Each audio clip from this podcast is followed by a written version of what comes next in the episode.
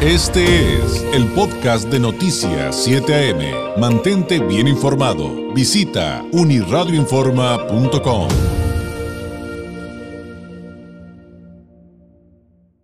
Agradezco enormemente a la presidenta de la Red de Mujeres Unidas por Baja California, Miriam Ayón, nos tome la llamada. Presidenta, muy buenos días. Muy buenos días, David. Un saludo a todo el auditorio que hoy te escucha por la mañana y está pendiente de las noticias de esta ciudad. Gracias, gracias. Eh, Podríamos irnos a, lo, eh, a lo más esencial para arrancar la plática, Presidenta, ¿qué es la red de Mujeres Unidas por Baja California? ¿A qué se dedican? ¿En qué consisten sus actividades? ¿Y cuál es el objetivo que, que se han planteado? Bueno, la red de Mujeres Unidas por Baja California justamente surge en el 2020 y pues es una red integrada por mujeres eh, que hemos participado en política, en cargos públicos, en los cabildos, en los congresos o en la función pública impulsando políticas con perspectiva de género. Y la intención pues justamente fue unirnos mujeres de todos los partidos políticos con la intención de darle seguimiento a la agenda pública en favor de las mujeres, la agenda con perspectiva de género. Y lo que pretendemos es eh, hacer incidencia en la política pública, impulsar propuestas, eh, iniciativas en el Congreso, vaya, eh, seguir eh, haciendo lo que ya nos tocó hacer en algún momento en la función pública, en los cargos públicos, y que ahora lo hacemos desde pues la sociedad civil a través de esta asociación civil que conformamos y que bueno pues hemos estado trabajando por estos dos años ya casi tres pues en favor de las políticas para erradicar la violencia contra las mujeres. Ahora, si, si están conformados por mujeres que han estado eh, en alguno de los poderes ejerciéndolo, eh, ya sea porque llegaron ahí por el voto, por alguna designación, pero han tenido esa experiencia, entonces eh, quiero imaginar, Presidenta, que hay de todos los colores, refiriéndome, haciendo referencia a, las fuerzas políticas. Sí, se ha hecho la invitación a, pues, a mujeres de todos los partidos políticos. La intención es, primero, pues, mandar un mensaje de que las mujeres aún de diferentes partidos políticos podemos ponernos de acuerdo y poner por encima de la ideología política pues el beneficio mayor eh, que buscamos que es, eh, pues en favor de las mujeres para erradicar la violencia. Y sí justamente hemos llevado algunas actividades en conjunto con mujeres dirigentes de los diferentes partidos políticos. Eh, hemos tenido obviamente pues una mayor respuesta e integración en esta red de mujeres de los partidos de oposición por pues por obvias razones, ¿no? Los eh, las mujeres que están en el partido en el poder, pues tienen sus espacios en los que ellas tienen la posibilidad de impulsar sus políticas públicas y bueno, la red eh, ha sido pues una oportunidad, una plataforma para quienes ya eh, en este momento por la circunstancia política no es no se encuentran en esa posibilidad, lo hacen a través de esta organización civil y bueno, pues así hemos impulsado pues una iniciativa el año pasado en el Congreso del Estado que ya fue aprobada y pues hemos impulsado también protocolos eh, para erradicar la violencia política al interior de los partidos políticos y que han sido suscritas por las dirigencias estatales de cada uno de ellos. Y están trabajando también con eh, acuerdos, convenios y recientemente eh, tengo entendido que firmaron uno con la Comisión Estatal de Derechos Humanos de Baja California. Eh, digo, creo que toda la, labor, toda labor es importante, pero esta en particular me llama la atención. ¿En qué consistió, directora, este acuerdo? Y, también, ¿cuál es, cuál, ¿qué es lo más valioso de trabajar de la mano de estos organismos autónomos? Bueno, eh, pues sabemos que la Comisión Estatal de Derechos Humanos es un organismo eh, autónomo que ha sido muy importante en la lucha y en la defensa de los derechos humanos de las mujeres. Sabemos que han iniciado eh, procedimientos, incluso pues el señalamiento que dio motivo a la alerta de violencia de género en la que se encuentra Baja California, justamente pues fue por un por, por un procedimiento iniciado por la comisión y para nosotras como red de mujeres es muy importante esta alianza, esta colaboración con la Comisión Estatal de Derechos Humanos, porque buscamos objetivos comunes y, porque al final de cuentas nuestro objetivo pues es también eh, que se erradique la violencia en Baja California.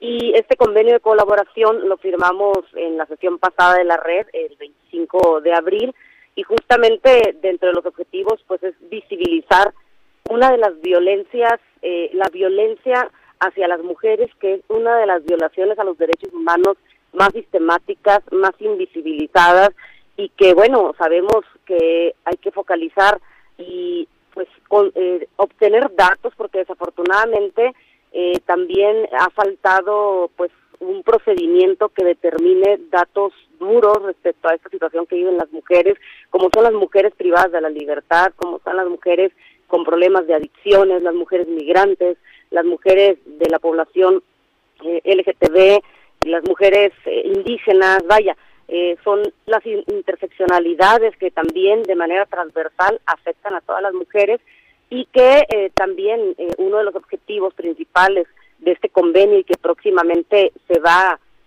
confirmar con un plan de trabajo que surge de este convenio es medir la atención, la perspectiva de género en la justicia en Baja California específicamente en los casos de feminicidio, eh, porque, eh, bueno, pues sabemos que hay sentencias ya anunciadas eh, con perspectiva de género de parte del tribunal, sin embargo, es importante conocer los mecanismos, los protocolos que se han aplicado para tener la certeza de que efectivamente se está aplicando la perspectiva de género en la justicia de las mujeres de Baja California. Y que además es un tema muy complejo y de ahí también deriva la importancia de organismos como esta Red de Mujeres Unidas por Baja California, eh, Presidenta.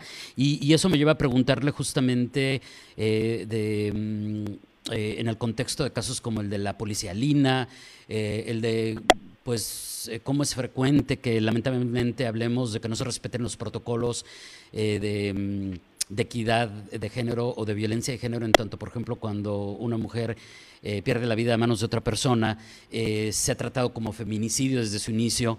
Em, ¿Ha habido en ese sentido em, acercamientos o tienen programado algún acercamiento con, por ejemplo, eh, pues la, la, ministerial, la fiscalía estatal, eh, todos esos organismos que justamente a lo que se dedican es, pues su, su fin, su objetivo tiene que ser procurar justicia, sin embargo, pues han sido eh, en su momento muy criticados, ¿no? Así es, bueno, sabemos que en Baja California tenemos una particularidad y sí hemos tenido acercamientos con la Fiscalía Especializada en Delitos con Perspectiva de Género, eh, desafortunadamente en Baja California eh, seguimos eh, investigando los delitos, los homicidios contra mujeres desde la Fiscalía de Homicidios y no desde la Fiscalía especializada en delitos con perspectiva de género. ¿Eso que implica? Que desde que hay el homicidio de una mujer debería aplicarse los protocolos para juzgar con perspectiva de género.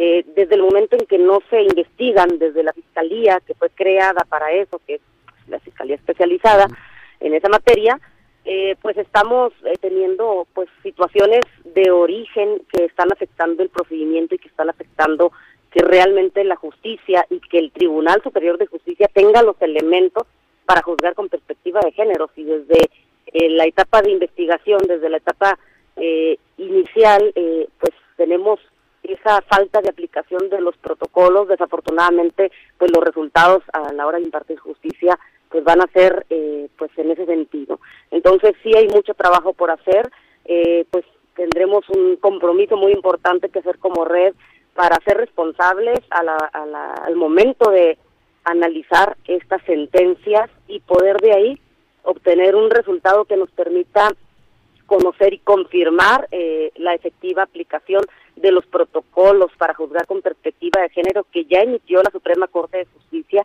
y que todos los operadores de justicia están obligados a implementar y aplicar dentro de, pues de, sus sentencias, ¿no? A la hora de, juzgar.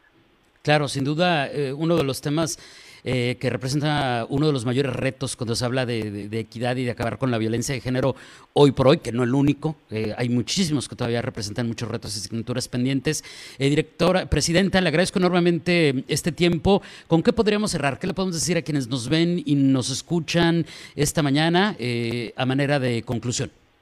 Bueno, que sepan que hay organismos, que hay mujeres, organizaciones civiles que seguimos pendientes y preocupadas eh, de la situación de la violencia, decirles a las mujeres que están viviendo alguna situación de violencia que denuncien, que las reformas que estamos impulsando son para que se implementen, pero sin embargo, si no existe la denuncia, si la mujer no confía en, la autoridad, pues difícilmente también vamos a poder exigir a la autoridad que aplique los protocolos y que juzgue con perspectiva. Yo la invitación que haría es eh, pues a identificar la violencia primero y después denunciarla y obviamente pues exigir a la autoridad que aplique y que haga justicia para estas mujeres. Eh, ¿Y tienen alguna página, alguna red social donde puedan encontrar la Red de Mujeres Unidas por Baja California?